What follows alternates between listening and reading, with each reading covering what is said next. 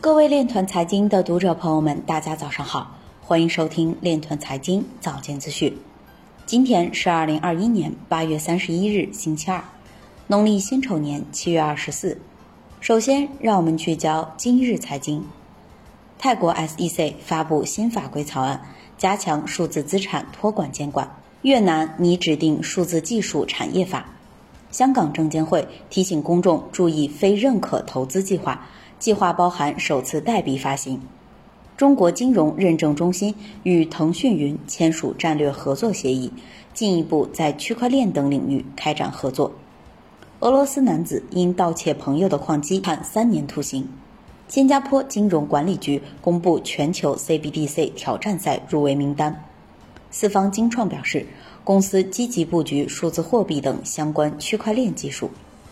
渣打与联易融宣布筹建合资公司，打造区块链驱动的数字化贸易金融平台。欧洲央行副行长表示，加密货币应像其他资产一样受到监管。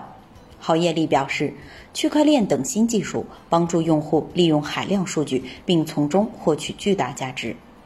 今日财经就到这里，下面我们来聊一聊关于区块链的那些事儿。中国证监会科技监管局副局长表示，加快推进区块链技术在证券行业应用。近日，中国证券业联盟链暨场外联盟链专题工作座谈会在北京成功召开。会议围绕行业联盟链推动区块链技术在证券业的深入应用，推进证券行业科技监管能力建设，助推行业高质量发展等方面进行了深入研讨。中国证监会科技监管局副局长蒋东兴、中国证券业协会秘书长陆华出席会议并讲话。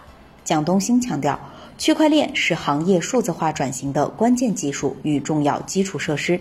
证监会在行业科技发展“十四五”规划中，明确要大力开展云、网、库、链一体化建设。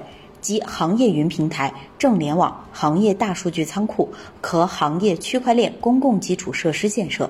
区块链最核心的功能是建立网络环境下的信任机制，将会是证券期货行业充分数字化后在数字空间多元共治的关键信息基础设施。